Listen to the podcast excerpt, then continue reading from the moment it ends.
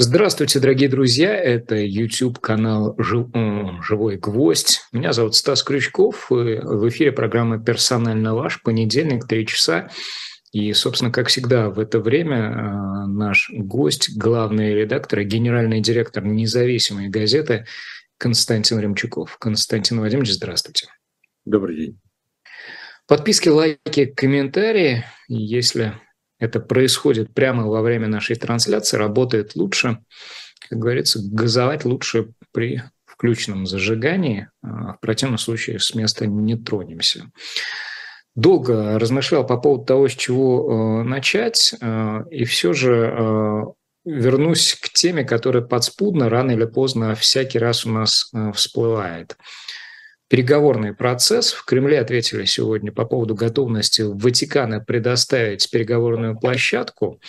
Москва приветствует усилия некоторых стран помочь в урегулировании ситуации на Украине, но Киеву переговорные площадки не нужны. Это слова Пескова. Что из этого следует? Это косвенное признание того, что Москве они нужны, и желание в наличии, или э, это ритуал такой? Ну, был пас, мы его отбили, а дальше действуем по своей программе. Ну, для меня как бы ничего нового нет, я не могу сочинить какую-нибудь интересную для слушателей, которые нас с вами слушают последние месяцы, э, версию. Нам переговоры нужны, первое, потому что э, специальная военная операция очень сильно э, дестабилизирует очень многие сферы жизни, ухудшая эти сферы, то есть дестабилизация в сторону ухудшения. И поэтому, в принципе, хотелось бы, чтобы не было этой специальной военной операции. Но мы хотим, чтобы переговоры шли исключительно на наших условиях, под которыми исключительно условиями, там могут детали как-то расходиться, но Донецкая и Луганская области в административных границах на 1 января 2014 года. Это значит и те территории, которые все 8 лет противостояния с 14 по 22 год э, находились под контролем Украины. Насколько это реалистичное требование, совершенно непонятно. А если требование нереалистично, то стало быть и само предложение выглядит как ну, просто пожеланием э, или обращением к кому-то, кого мы не видим, кто обладает каким-то Э, как кажется, сверхавторитетом и может надавить на украинскую сторону э, и принудить их э, пойти на эти соглашения. Вот так я понимаю. Украина не хочет на таких условиях, потому что я не могу представить ни одного маломальски ответственного политика сегодня в Киеве, который может выйти к народу и сказать, слушайте, а давайте оставим вот это, вот это, вот это. То есть это политически тоже нереалистичная картина. Вот. И, наконец, э, последний блок вопросов связан с тем, что вот в последние месяцы, ну, с тех пор, по крайней мере, как идет речь э, о переговорах, и, но при этом э, на фоне наступления Украины и успехов этого наступления, в частности в Херсоне, вот, подозрение в том, что риторика о переговорах означает лишь временное перемирие для консолидации сил, переподготовки резервов, накопления э, ресурсов, в том числе и материальных, с тем, чтобы, когда все эти мероприятия будут проведены, начинать э, снова. Э, вот все, что я описал, характеризуется одним как бы комплексным понятием. Тотальное недоверие к предложениям. Тотальное недоверие. В условиях тотального недоверия – ничего не может быть, потому что доверие игроков, э, оно как бы, ну, оно, оно ни в какой устав не прописано, ни в какой кодекс, это не кодифицированное понятие. Между тем, все умные люди в истории, которые э, отвечали за судьбы и своих больших стран, и всего мира, Э, и Рузвельт, и Труман, если брать Вторую мировую войну, как самое страшное с военной точки зрения потрясение человечества, они говорили, мы предлагаем, конечно, Организацию Объединенных Наций, но ни одно положение в этой Организации Объединенных Наций не будет действовать, если не будет доверия между руководителями этих стран. И вот когда мы в условиях отсутствующего доверия смотрим на положение или Конституции, либо закона, либо договора, если доверия нет, то ничего работать не будет, потому что ты не можешь описать э, все однозначно. А во-вторых, всегда найдется пара толковых юристов, которые могут интерпретировать написанное как прямо противоположное тому, что вы думаете об этом. Вот. Поэтому я считаю, что в условиях тотального отсутствия доверия не только между Россией и Украиной, но и между Россией и Западом, и Западом, в свою очередь, э, с Россией сейчас, я не представляю себе каких-либо телодвижений в сторону э, мира. Я Или уточню здесь. А вообще в условиях противоборства военного хотя бы у маленькой талики доверия имеет смысл вести разговор? Но какое может быть доверие между сторонами, которые стоят по разные стороны окопа э, и смотрят друг на друга сквозь прицел? Ну, Какие-то объективные предпосылки. Стас, я, понимаю, я понимаю ваш э, вот этот нюанс, который вы хотите затронуть. Вот по моей гипотезе, через три зимы, когда истощатся ресурсы и, и России и Украины, и опять заговорят о э, переговорах, вот тогда появится маленькая толика доверия, потому что будет понятно, что воевать нечем, что э, внутри страны и то, и другое плохо, и что э, Запад истощил ресурсы, и многие страны уже, уже нету тех людей, которые любили Зеленского и которые ему помогали, они проиграли свои внутренние выборы. Уже в Америке вполне возможно не будет Байдена. Вот. А вот тогда, вот как бы при такими обстоятельствами, эксперты скажут, слушай, ну то, что они предлагают, это на самом деле так. Помните, какая-то притча была, когда приходил э, кто-то и грабил город, собирал дань, э, соберет, соберет, все, все, все, вот, э, посылает своих гонцов и спрашивает, что делают эти жители. Он говорит, они плачут. Угу. Хорошо, опять посылает, да соберите, опять собирает, опять, опять, детей уведите, все. Потом посылает своего гонца, чем они там занимаются. Он говорит, они смеются. Он говорит, теперь точно у них ничего нет. У них остался один смех сквозь слезы. Вот, э, вот, ну, я не знаю, я хотел бы ошибиться вот в каждом своем тезисе, но вот мое ощущение э, тех э, тезисов, которые излагают обе стороны, на разных уровнях, оно именно такое, что на самом деле нету позиции для э, какого-то компромисса. Вот нету, говорите, давайте вот мы тут подвинемся так, пожертвуем э, э, ладью, а вы за это пожертвуете нам слона и коня, но которые лучше расположены. Тем самым мы как бы э, компенсируем э, слабости на доске. Такого нет, ни от кого не слышал, ни на самом высоком уровне, ни на втором, третьем этаже этих уровней. А раз так, то значит эта риторика остается э, элементом пропаганды. А вы наверняка же видели в Нью-Йорк Таймс публикацию об уже фиксирующейся, ну если не исчерпанности ресурсов 20 из 30 стран-членов НАТО, то как минимум о том, что э, эти резервы находятся с трудом. Это из серии «пока еще плачем» или уже начинаем смеяться? Вот. Нет, нет, нет, нет, это пока еще, поскольку тут можно развивать. Э. То есть, во-первых, это говорит о том, что оперативное пополнение э, потребностей затруднено, потому что существуют лимиты, э, скорее всего, четко описанные протоколами этих лимитов. Да? Ты не можешь э, оставить у себя из соображений твоей собственной э, безопасности раз, исходя из каких-то положений там НАТО 2, исходя из э, соображений там, я не знаю, пункта 10 э, доктрины национальной безопасности 3 меньше, чем столько-то, столько-то, столько-то, столько видов соответствующих э, вооружений. Поэтому ты не можешь их просто передать.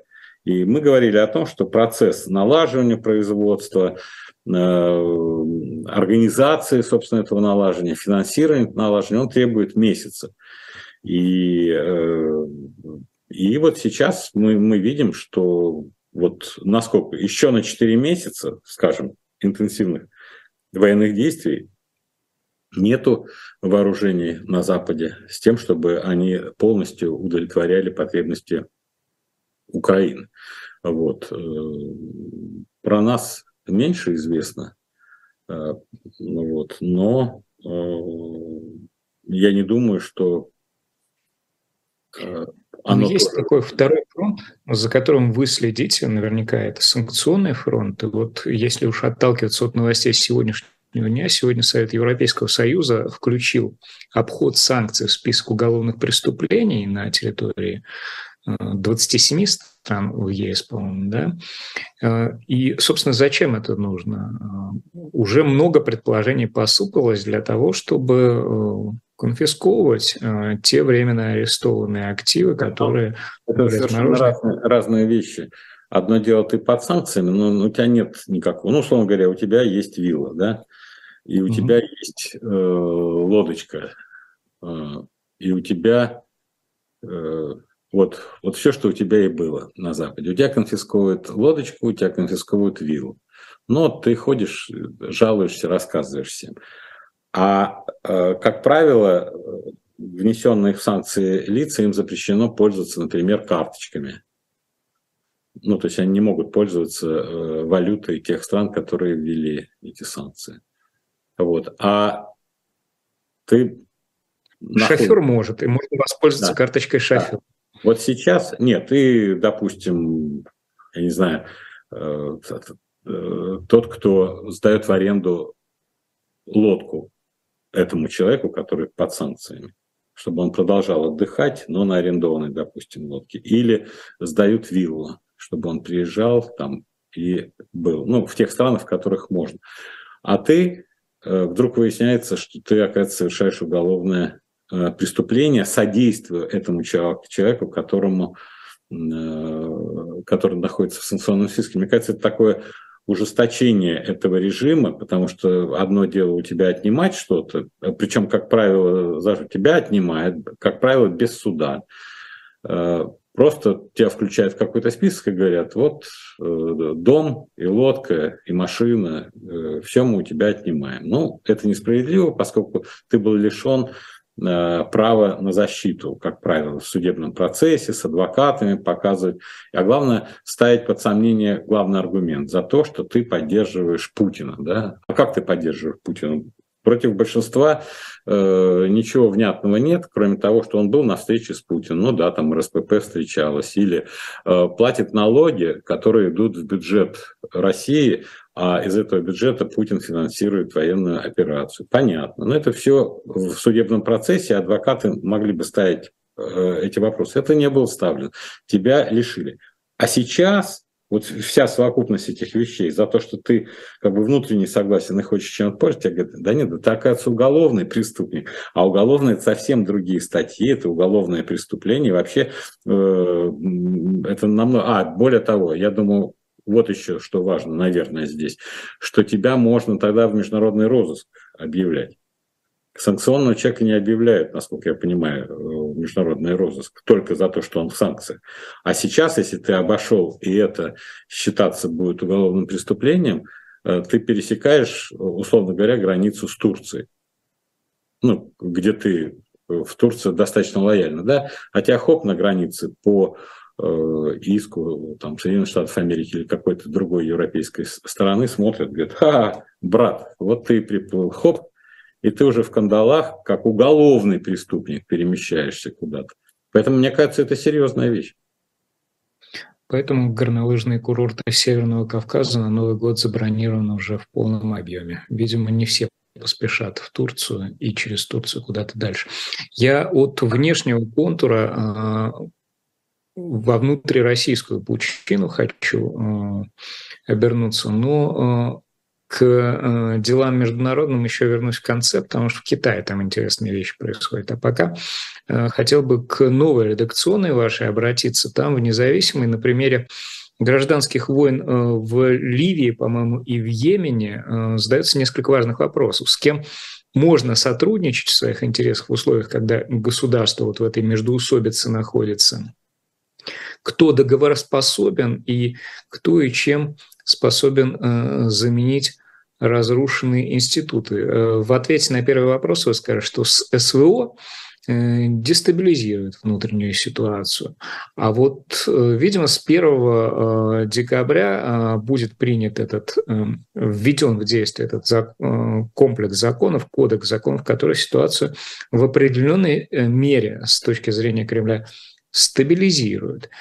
Я вот думаю, это на чаше весов стабилизации, как она видится э, руководству страны, и э, разрушение институтов э, каким-то образом уравновешивается, вот каково значение всех тех мероприятий, которые с введением вот этого огня без предупреждения с 1 декабря ну, начнут работать, начнут функционировать. Вы знаете, что касается редакционной, действительно, я написал редакционную, потому что я прочитал очень интересный доклад э, Итальянского института международных политических исследований. Он э, вместе э, при поддержке МИД Италии существует 129 или 127 страниц хорошего текста. Несколько аналитиков исследуют, как нынче функционирует Ливия и Йемен, находясь более 10 лет в условиях гражданской войны, и мне показался это очень интересный анализ, э, как э, полевые командиры э, нуждаются в ресурсах для проведения военных действий, как они берут под контроль все, что приносит доход. Это нефтегазовые доходы, это порты, это таможни, это государственный аппарат. Вот винтовка рождает власть, сказал когда-то Мао Цзэдун, сейчас подтверждается полностью. При, при этом э, племенной принцип организации деятельности вот этих полевых отрядов и полевых командиров приводит к тому, что в одном лице он вождь племени, он главнокомандующий своего племени, он главный политик, то есть если его приглашают куда-то на переговоры круглый стол по мирному регулированию с присутствием иностранцев, Европейский Союз там, или Соединенные Штаты Америки, он, это он же, он главный дипломат, вот. Он главный олигарх, поскольку ему принадлежат все ликвидные активы, все ресурсы, все земли, которые он контролирует. Ни одного мотива изменять такое институциональное устройство нет. Поэтому вот э, пафос моей редакционной сегодня состоит в том, чтобы обратить внимание, что если в условиях гражданского противостояния появляются люди, обладающие такими чертами, как частные э, вооруженные силы, как э, способность силы оружия взять под контроль какие-то активы, то возврат к нормальной жизни очень сложен, потому что вот эти исследователи, они все говорят, посмотрите, с тех пор, как американцы э, изменили свою стратегию, добившись энергетической независимости, э, э, после того, как они утратили интерес к поставкам нефти с Ближнего Востока, вот, там нету сил, которые бы говорили, слушайте, давайте наведем порядок, это то, как было многие десятилетия за последние сто лет. И тогда даже еще там 20 лет назад, там в Афганистан американцы войска вводят и НАТО, потом в Ирак то же самое. Потом принимает решение, неэффективно, ничего мы с ними сделать не можем, пусть сами там колупаются в этих странах. Поэтому сюда никто ни в Йемен, ни в Ливию не собирается вводить. Значит, не будет внешнего принуждения хотя бы по тем формальным основаниям, по которым говорилось там. Будем демократически избирать руководство. Да и как его избрать, если это политические лидеры? Конечно, на их территории победят их сторонники. Я просто вот это исследование, поскольку оно актуально, оно вот на прошлой неделе вышло, мне показалось важным всем людям, которые думают о будущем России, э, ознакомиться с тем, э, что на наших глазах происходит. Э, это вот это. Что касается вашего вопроса относительно вот этой кодификации нарушений, то вот у нас сегодня тоже подшапошная статья, то есть главная в газете – потому что мы спрашиваем экспертов, мы спрашиваем массу других людей, чтобы они нам объяснили. Ну как, я прочитал сразу, как только появилась на сайте правительственная информация, прочитал, попросил на сайт поставить, чтобы доступ был у людей, перечень, да, сведения, не составляющие государственной тайны, то есть из открытых источников. То есть фактически читаешь, читаешь газету, да, потом идешь э, и рассказываешь кому. Тебе говорят, ага, вот ты и попался. То есть размытость. А меня это настораживает, и я своим журналистам говорю, особенно связанным с адвокатским сообществом, с научным юридическим сообществом, говорю, слушайте, попросите, пожалуйста, комментарии внятные от академической общественности, из адвокатской, как нам это понимать, вообще какая должна быть позиция. Мы же э, газета, мы занимаемся анализом закрытых источников. Условно говоря, каждое утро захожу на сайт там, Министерства экономики э, или захожу на сайт ЦБ, да, и читаю выступления, что там сказала э, Эльвира Набиулина, что они выступили, какой ответ Заботкин, ее заместитель, дал по поводу экономического роста. Мне это интересно. Это открытые источники. Но если никто из вас больше с утра не зашел на эти сайты не посмотрел, а я потом проанализировал и выдаю в нашем эфире о том, что исходя из заявлений э, или там документов таких-то, таких-то, мне кажется, что экономическая ситуация не имеет ни малейшего шанса к улучшению. И через год, если мы будем еще сидеть с вами эфире, в эфире, вот сегодня какой у нас, 28 8 8, да, 28 ноября следующего года. Я утверждаю, что социально-экономическое положение э, России и ее граждан будет хуже. И если э, вдруг кто-то теперь по вот этому э, документу сочтет, что я разгласил какую-то тайну, которой воспользуются э, враги России, и меня надо наказать э, за это, э, в том числе э, лишением свободы вполне возможно, то как жить? Тогда произвол получается. Почему за это время э, между публикацией вот такого э, кодекса до вступления с 1 декабря не поступило подробных разъяснений, почему не была проведена пресс-конференция, куда пришли люди, которые придумали это. Это же законодательство, оно касается всех граждан, абсолютно всех. Это и тех, кто в, в интернете может написать что-то, и в Телеграме, и военспецы, и военкоры, которые там публикуют, и любые эксперты, которые выходят на какое-то телевидение. Это касается буквально всех. Вот ты сказал в автобусе что-то такое, а тебя хоп, под локоточки и закрыли. Значит, нормальное государство, если тем более все нам продолжают говорить, что ничего в стране не изменилось, ведь мы же слышим от Путина, он говорит, ничего не изменилось в экономическом плане, там, в социальном, там, в политическом, все как прежде. Специальная военная операция не э, повлияла на нашу нормальную жизнь. Я понимаю, что это такой месседж, что нужно успокаивать, что вообще это характер такой пропаганды терапевтический, он имеет место быть. Тем более, если ничего не, изменил, не изменилось. Как это не изменилось? А вот с 1 декабря изменится. Ты высказал свое мнение из открытых источников, не шпионским образом э, добытый, да? а тебя хлоп, и э, судьба твоя изменилась. Значит, надо выйти. Тебе же бояться нечего, ничего не изменилось, это против врагов. И объясняешь в деталях. Почему это важно? Потому что вот сколько лет мы говорим, столько лет мы сталкиваемся с бесконечным количеством примеров того, что у нас не к законам как таковым э, претензии, а чаще всего к правоприменительной практике. Вот правоприменительная практика. Э, как будет судья на месте трактовать, после того, как следователь э, передает ему дело? Мы видим, что даже в тех случаях, когда есть разъяснение Конституционного суда или Пленума Конституционного суда, или Президиума Конституционного, или там Верховного суда, извиняюсь, Э, я все это не к Конституционному суду, а э, к Верховному суду. И то судья на местах, который завален делами, вообще не понимает, что вот ему кажется, он будет так делать. А сейчас, если ни один эксперт и тех, кто инициировал, ничего не объяснили, зачем это, кто будет объектом, какую цель преследует. Как вы рассчитываете, что э, районный судья будет понимать все это дело где-то там, да он не доберется еще до этих всех положений. Поэтому это тревогу вызывает, именно поэтому мы э, разместили этот материал на подшапку в своей газете, поставили вопросы, на которые вот сегодня 28 все-таки до 1 декабря хотелось бы, чтобы кто-то э, от власти юридической попытался э, объясниться с народом. Ежели этого не будет сделано, то тогда это очень плохой прецедент. Придумать закон, на который профессиональные юристы не могут дать никакого внятного разъяснения, это очень плохо.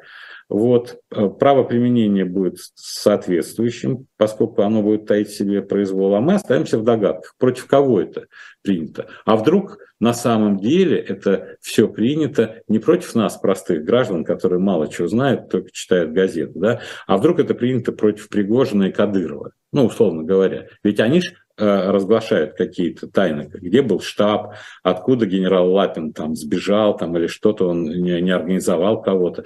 Э, из этих заявлений можно узнать, а где располагался он задний. Это же э, информация существенного военного типа, но ее сказали не, не, не, не простые обыватели, ее сказали люди, которые, может, на них нету у корота, такого. Вот сейчас с этим укоротом будет, придет офицер ФСБ, скажет, извините, оружие на стол, пройдемте. Вот. А, а может, это такая борьба с какими-то военкорами, которые в, эмоциональном состоянии рассказывают нам, кто откуда бежит или кто куда на, наоборот наступает. Вроде вообще он никакие не источники сидит там на дереве, э, птиц слушает, заодно видит проезжающие мимо колонны пробегающих людей и сообщает об этом в воздух. Вот. Но это понятно, все равно в зоне боевых действий это все равно, э, тут у меня вопросов нет, это стандартная ситуация, там должен быть жесткий порядок. А вот что касается для тех обывателей, которые в стране сидят, не имеют доступа ни к секретной, ни для служебного пользования, ни для чего, просто имеют доступ к голове, к своим размышлениям и, и делать прогнозы. Делать прогнозы вообще любимое дело э, народа, который Э, воспитан не на священном писании, а на священном предании. Э, потому что сидишь и слушаешь э, предания. И сам с собой разговариваешь, то есть да? в лице э, вот тех самых подпадающих под э, это законодательство, государство предпочтет, предпочтет собеседников не видеть, а кто будет этими собеседниками.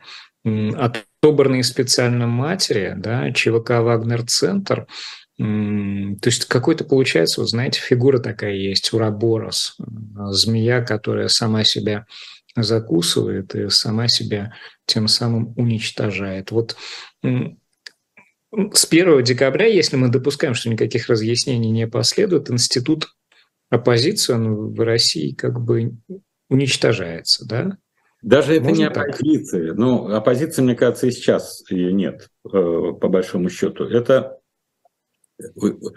уничтожается, ну то есть средневековый принцип, уничтожается право на альтернативное суждение а, безотносительно э, контенту суждения, на чем он базируется. То есть это не, выкрад... не выкраденный э, засекреченный план укреп народа, э, укреп района, как там неуловимые мстители – выкрадывали что-то, да, это не карта генштаба, ничего, это суждение. Это вот средневековье, против этого выступали там Эразм, э, Роттердамский, вообще все просвещение против этого. Вы что ж так боитесь-то слов? Какой смысл бояться этих слов? Что это за э, такой крестовый поход против инакомыслия? Э, вот поэтому, э, ну вот мне кажется, что да. Мы вспомнили про неуловимых мстителей. Корона Российской империи. Там был такой кадр, где герой э, Ролана Быкова, э, адресуя э, в диалоге, там, прикуривая свечу от подсвечника, говорит, шапка должна быть где корона? Вот здесь она должна быть. Вот этих людей боятся, которые рассуждают о шапке. Все-таки вернусь к этой встрече Путина с женщинами, позиционированными как матери мобилизованных.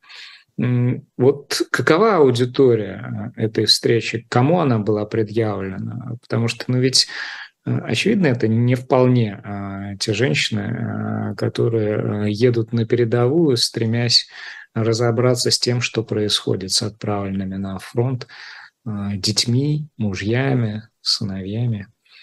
Ну, почему? Эти женщины тоже. Я э, как-то пропустил ее, ну, только по информационным. А вчера посмотрел э, на YouTube максимально полный, там что-то 48 минут у меня был. Правда, какая-то странная камера, только Путина показывала. А там текст на сайте Кремлин.ру есть полностью. Ну, я смотрел просто одним глазом, э, смотрел, э, вот чтобы понять, чего так э, люди возбудились. Нет, мне кажется, это абсолютно стандартное такое мероприятие. Э, пиаровская э, со стороны Путина. Какой бы набор женщин там ни был, ну, из того, что принято вообще какие-то наборы составлять, все равно кто-то бы не был туда приглашен. Совершенно очевидно, что туда пригласили женщин, которых могли задавать Путину. Причем в этой трансляции не все вопросы были понятны. Начинает кто-то говорить, потом хоп. Э, вот. Все равно месседж какой? Наше дело правое, ваши сыновья занимаются правым делом, лучше умереть в бою, чем умереть от водки или в ДТП. В ДТП и от водки умирает, по словам Путина, по 30 тысяч человек в год. Это 60 тысяч. Так вот лучше пусть э, в бою, потому что это такое благое дело. По крайней мере, человек знает, за что он погиб, даже если он молодой. Я вот когда это слушал, ну, аргументацию, то я вспомнил, э, что много лет назад, наверное, лет 25, я выступал э, с какими-то философскими речами на какой-то конференции по поводу Святой Руси и вообще идеала русского православного человека. И я помню, что тогда, как взгляд в историю, э, было очевидным, что э, идеал русского православного человека погибнуть за веру царя и отечества и повторить путь Господа Бога нашего Иисуса Христа и взойти на Голгофу в 33 года, то есть погибнуть. И поскольку вот все те ученых, которых я читал, и позволили мне сделать такой вывод, это выглядело правдоподобным за волю царя Отечества, то они, философы, объясняли, а, во-первых, вот этим святость, что ты готов отдать свою жизнь и уже в 33 года – с ней расстаться. Одновременно, если у тебя такая миссия на Земле, то тебе безразлична материальная сторона жизни, как философы говорят, наличное бытие. Какая разница, чем покрыта твоя изба, какая у нее крыша, какой у тебя забор. Если ты в 33 года готов умереть, то все эти актуальные вопросы бытовой, бытового благоустройства, они абсолютно вторичны. И это объясняло в том числе и то, почему такие, э, в отличие от каких-нибудь бюргерских деревень, где порядок, где все выложено, э, описание русских деревень, что у Гоголя в его мертвых душах, что там, у Пушкина, показывает э, ужасное Э, ужасную заброшенность и некачественность. Так вот, если мирской идеал русского человека зайти на Голгофу в 33 года, повторив путь Бога, то э, Путин говорил с матерьми, вот главный месседж, в этом русле. Он фактически сказал, что вот цели своей э, мирской, духовной эти сыновья достигли. И Поскольку я не услышал, если вы говорите текст, ну, конечно же, текст был, я просто, наверное, не сообразил почитать, э, я слушал, да, то э, матери, они же не ставили под сомнение, да, он просто встретился, успокоить их, сказать, что они занимаются правильным делом. Вторая важная мысль мне показалась, это то, что он сказал, что, конечно, надо было в 2014 году. То есть он фактически признал ошибочность Минских соглашений что не нужны были никакие Минские соглашения, поскольку типа мы думали, что украинцы честно будут их исполнять, но выяснилось, что нет. Надо было тогда все завершить с Донбассом, и, и все было бы хорошо. Вот впервые я услышал, что Минские соглашения были ошибкой, нужно было решить уже в 2014 году. Вот две вещи. Но я не слышал ни протеста а, против самой СВО, ни правомочности. Поэтому я не понял, какие вопросы. Я слышал, какая-то женщина из Чечни благодарила Путина у нее двое сыновей, он как верховный главнокомандующий попросил ее передать Рамзану, чтобы третьего сына э, не брал э, в армию, это его приказ такой, одного оставить. Э, вот так, такое. Но еще раз говорю, ну, это... То есть, этих женщин их особо-то и не нужно было успокаивать. Они нет, нет, сами... это стране показать, что матери не против операции. А Путин объясняет а вот... им исконный смысл. Даже если самая плохая э, судьба выпала, погиб молодой человек, то это лучше, чем, как Высоцкий пел, да лучше, чем от водки простуд, другие придут, сменив уют.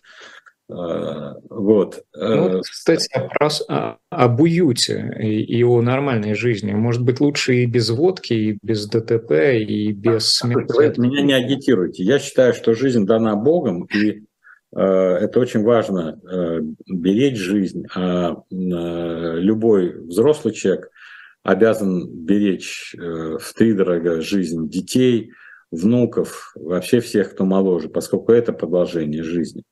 И вообще я считаю, что отдать жизнь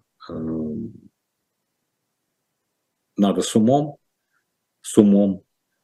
Нужно все делать для того, чтобы э, избежать такого сценария в жизни, при котором отдать жизнь является единственной альтернативой.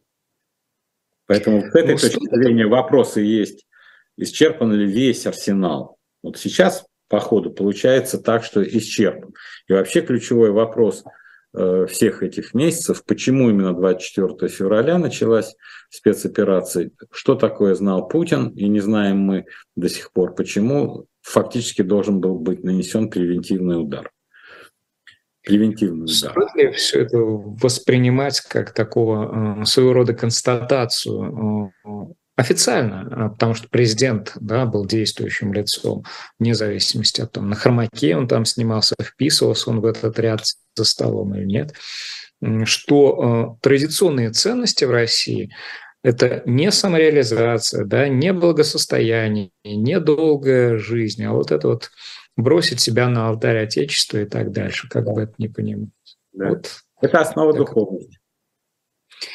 Про институты еще немножко хотел эм, продолжить разговор, потому что э, анонсировалась э, так негласно, да, э, некая ночная э, встреча с четверга на пятницу между Кудриным и Путиным. И, судя по всему, Кудрин вне счетной палаты, там кто туда приходит, Жуков, не знаю, или кто-то другой, и возможное делегирование э, части э, пакета Яндекса, э, собственно, самому Алексею Леонидовичу, вот эта попытка создания такого рода институтов, а, ну, не знаю, на основе там, распотрошенного бизнеса или разделенного бизнеса.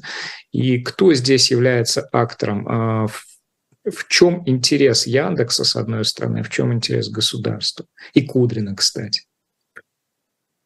Ну, слушайте, если вам 6% Яндекса дает, даже не Яндекса, а Бандекс. А знаете, а что такое Яндекс? Да не, не имеет значения. Любое просто я приглашу и скажу, Стас, возьмите 6% Бандекса.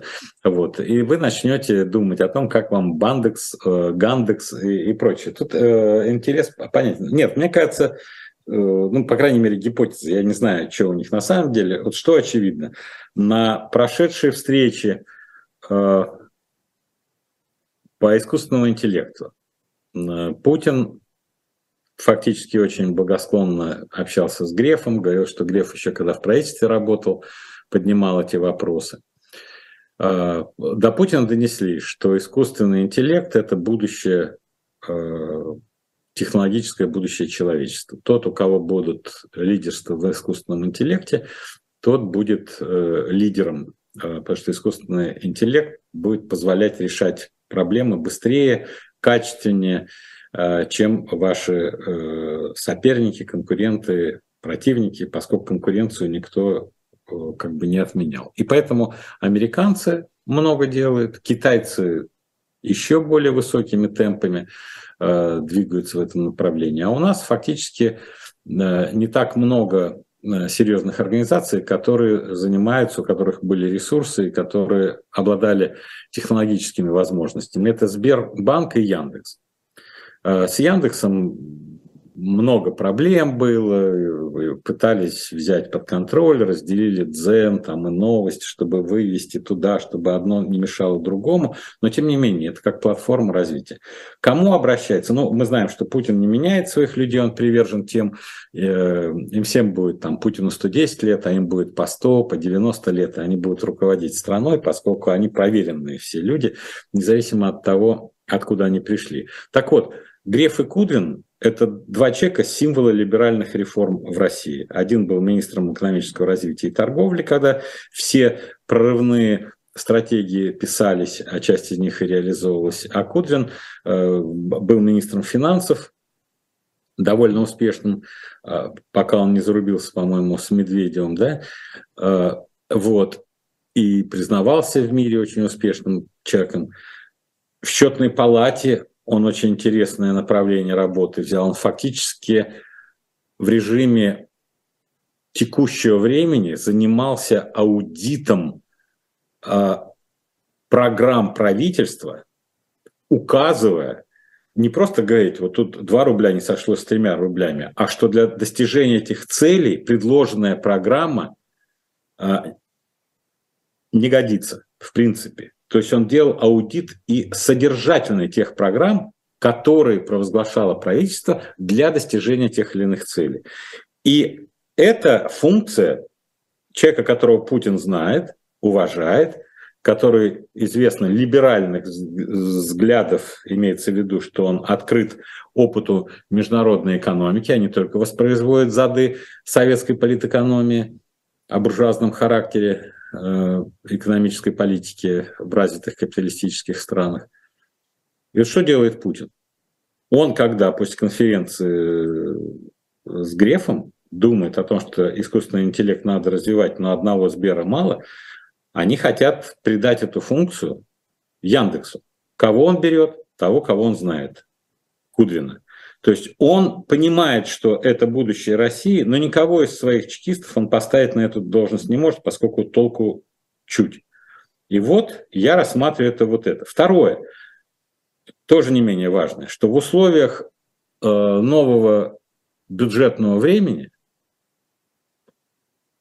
э, работа правительства направлена в основном будет на выживание э, и очень мало там будет того, что требовалось бы аудировать по принципам Кудрина предыдущим, потому что здесь надо выживать. Вот есть доход, вот есть расход. Вот давайте счетная палата следите за этим, тут умничать не надо, потому что решение, ну, фактически мобилизационной эпохи, э, а она другой не может быть. Э, все типы доходов у всех сокращаются, рынки сбыта сокращаются, но вот нету ни одного фантазера, э, который бы мог сказать, да, рынки сбыта сокращаются, да, источники финансирования, а вот все равно все будет хорошо. Ну, так можно говорить, может быть, там для какой-то аудитории. На самом деле ничего хорошо быть не может просто по самому факту. Поэтому в этих условиях э, кудринские подходы в счетной палате, они просто не нужны. Ну, это пустая трата времени. Поэтому там нужно проще. Если это будет Жуков, как написал э, э, Э, РБК, по-моему, Жуков. По-моему, там я. А?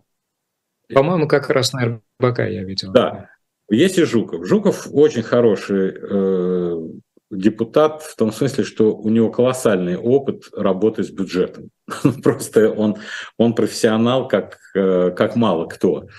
Э, и вот этот человек, который знает этот бюджет по каждой циферке, по каждому всему, если он будет в счетной палате, то и ему нужно будет смотреть бюджетный процесс, то я думаю, он как рентгенолог, ему даже не нужен будет рентгеновский аппарат, э, потому что это будет означать, э, что он все знает, каждую цифру. Поэтому для такой функции не аудита вот такого сложного с методологическими рекомендациями, а вот э, более упрощенная контроль за бюджетом в условиях ограниченных ресурсов Жуков подойдет полностью, и, соответственно, команда ему нужна будет другого типа, чем нужна была Кудрин. Вот если закрывать тему, а в принципе либеральные скиллы, будь то э, Кудрин, будь то Греф, они в нелиберальном обществе э, имеют шанс на успех? То есть э, менеджерские качества, они никуда не денутся, да, и, возможно, каким-то образом их применить, потому что,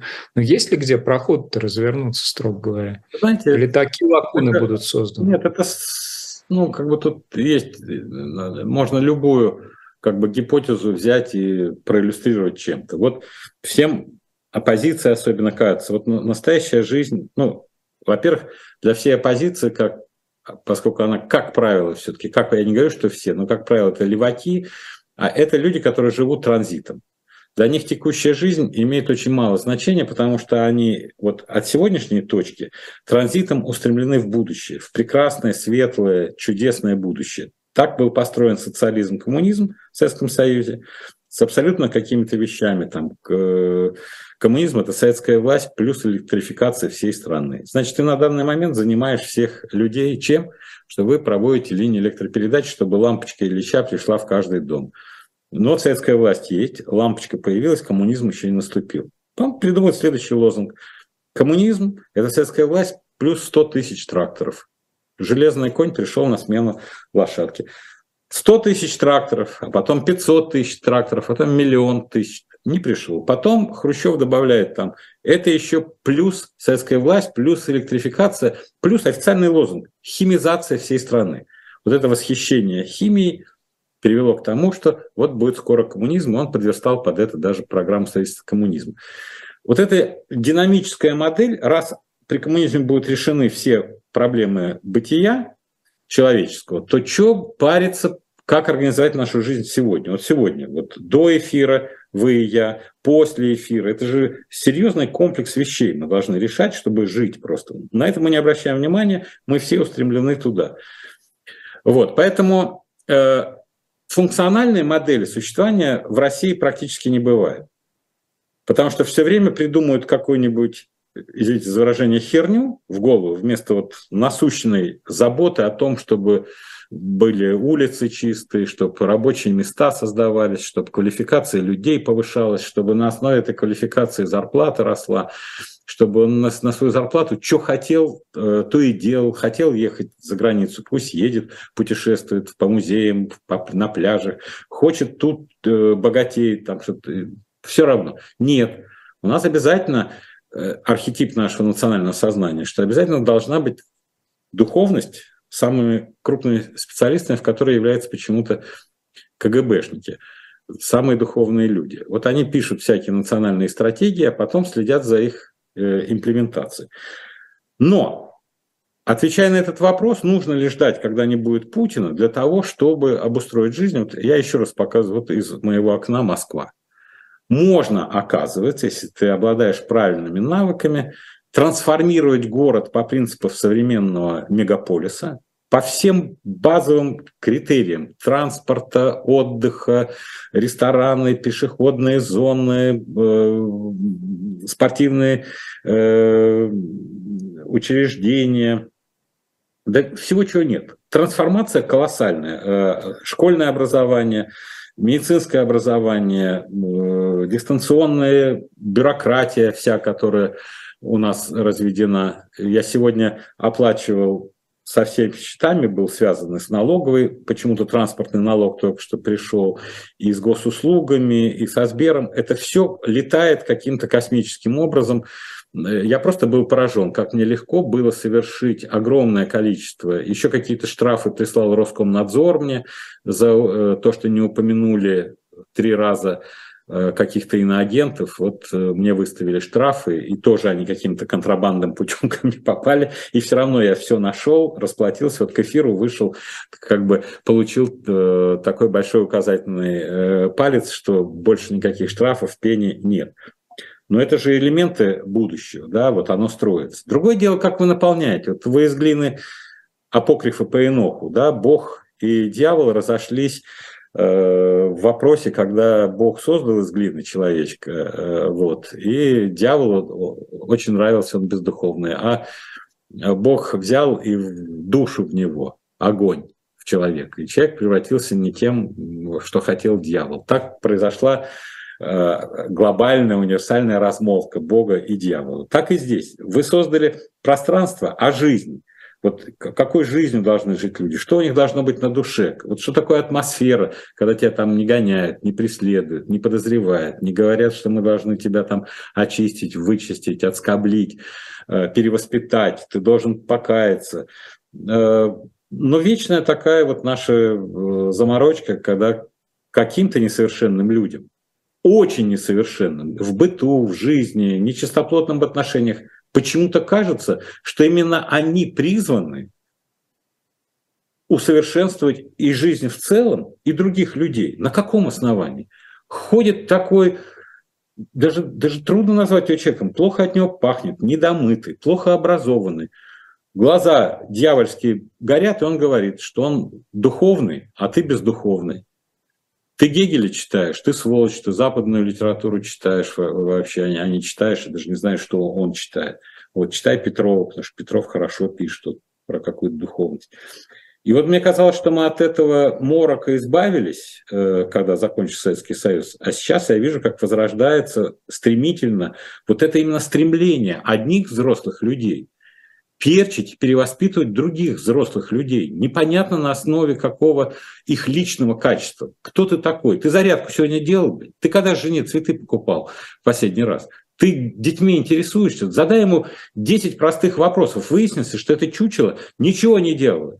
Жене цветы не дарит, зарплату не зарабатывает, детьми не занимается, вот ходит и говорит, что он духовный, офигительный. Это будет тебя сейчас перевоспитывать здесь. Поэтому моя редакционная статья сегодня по поводу гражданской войны в Ливии и в Йемене, я хочу, чтобы все прочитали, что э, не допустить ее, потому что такое количество людей э, подтянется э, в пыльных шлемах, что мало не покажется. С пыльными шлемами у нас проблем никогда не было.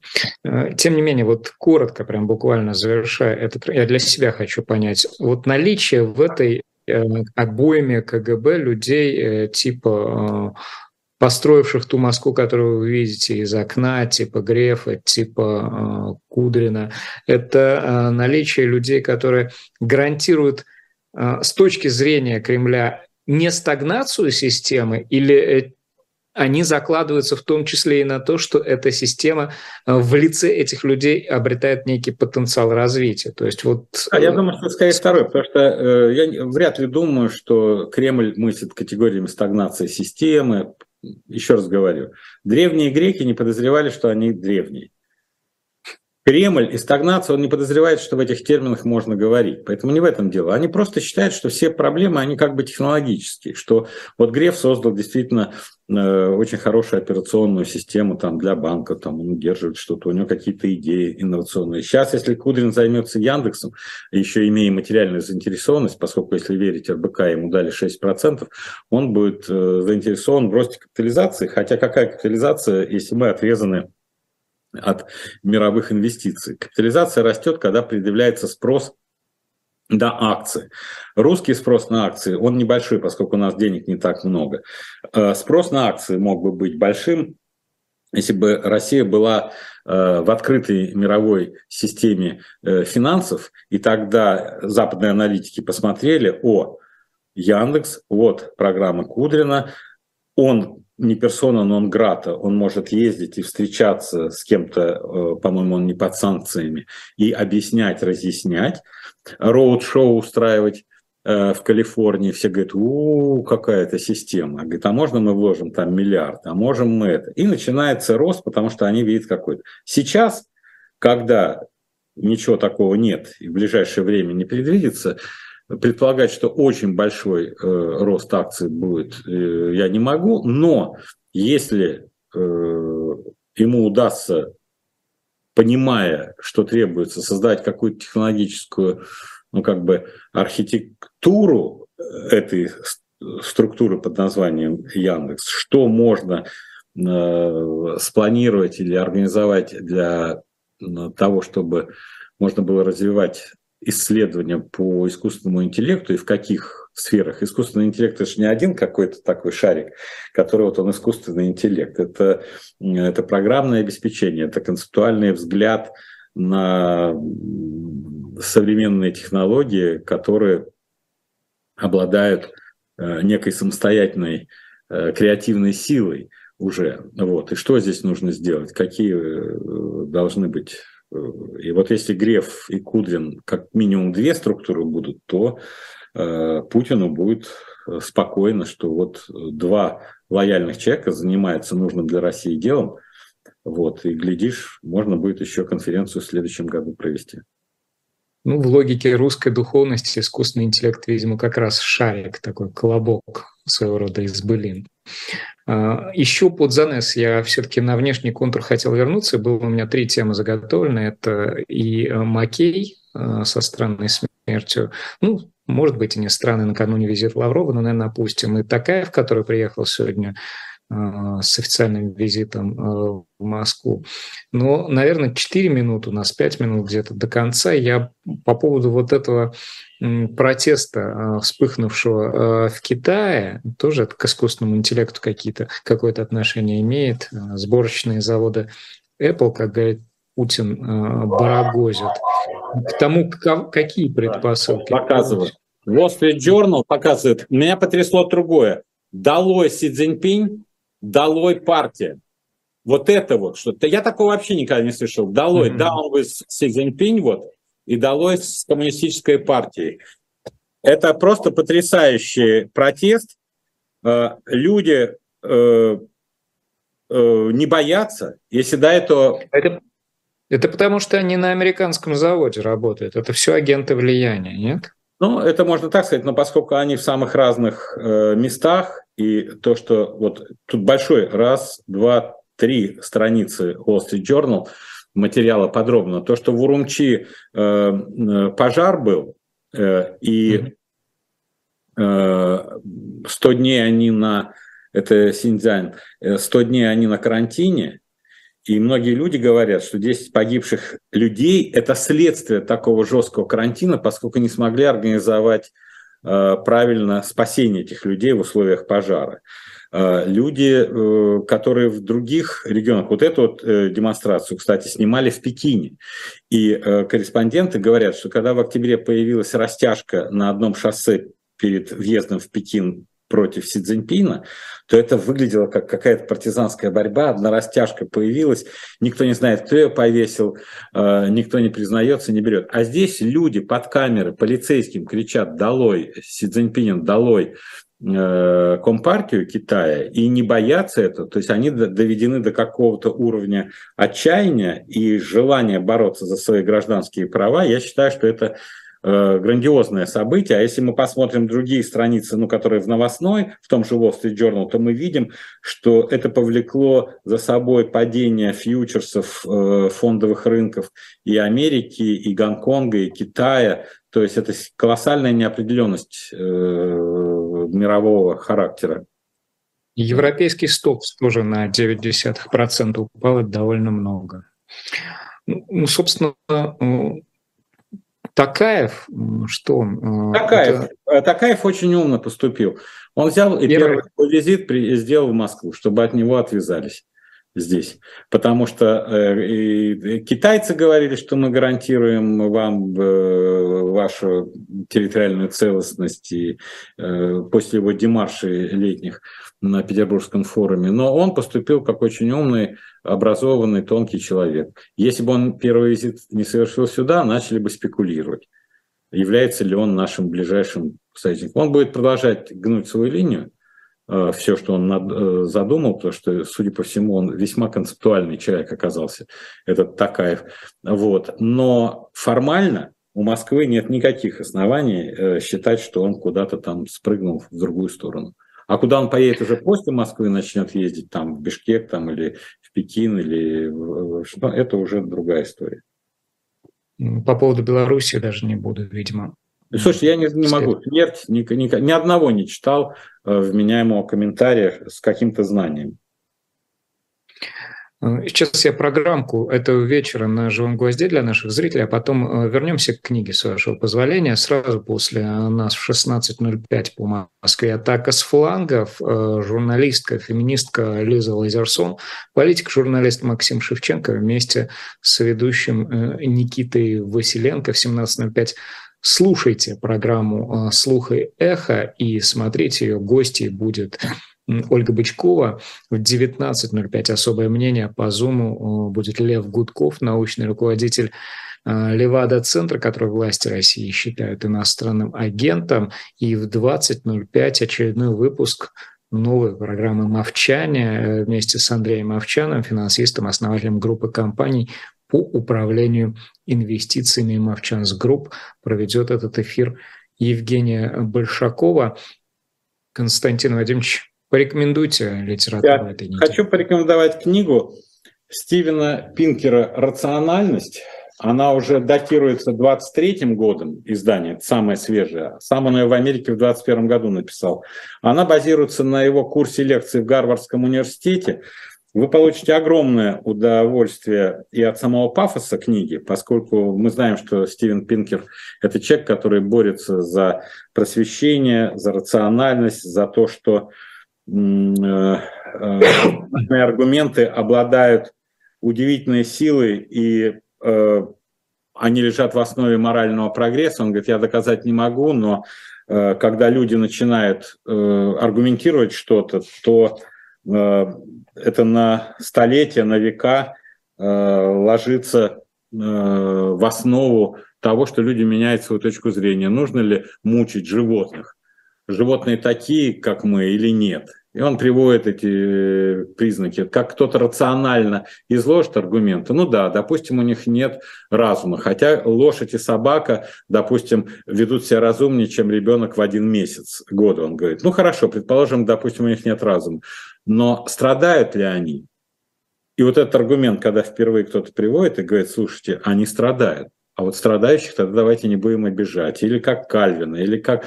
То есть потрясающая книга всем, кто хочет с помощью рациональности бороться за совершенствование морали в нашем обществе. Стивен Пинкер, книга из будущего. Страдающих не нужно обижать. Это была программа «Персонально ваш», гостем которой был главный редактор и генеральный директор независимой газеты Константин Ремчуков. Константин Владимирович, спасибо вам большое. Меня зовут Стас Крючков. Подписывайтесь на «Живой гость» и берегите себя. До новых встреч. Пока.